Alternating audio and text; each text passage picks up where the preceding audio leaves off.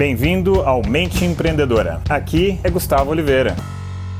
Bom, estou aqui num lugar movimentado, então se você estiver me escutando pelo podcast já sabe, né? Se começar a ouvir aí buzina, um monte de barulho de carro, é isso. Bom, então você é o que você aprende.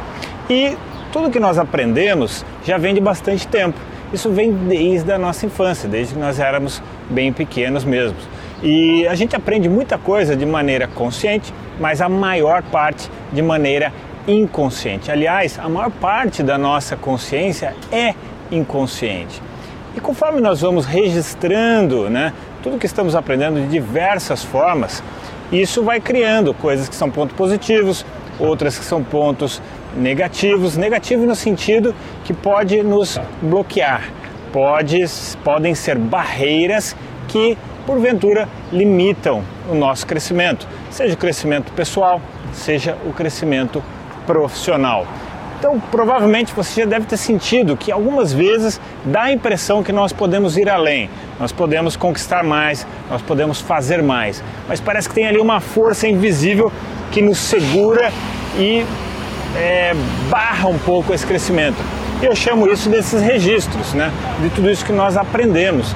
Então, uma maneira interessante é trazer uma consciência plena sobre tudo que nós já aprendemos na vida.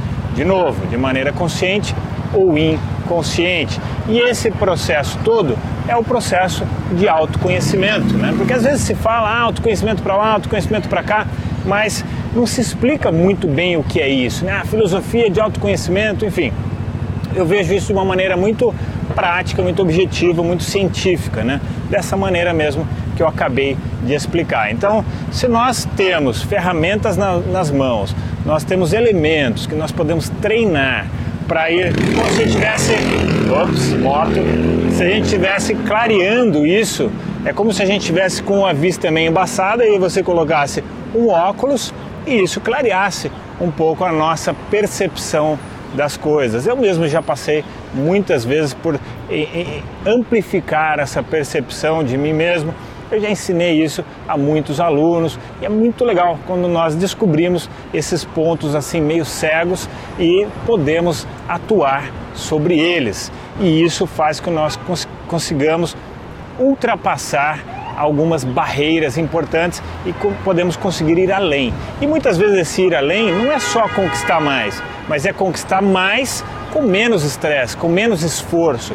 É como se nós aprendêssemos a nos alinhar com as forças mesmo da natureza, as forças da vida, né? Então você produz mais com menos arrasto, tá? Então essa é uma reflexão que eu tra queria trazer para vocês hoje um pouco mais filosófica a reflexão.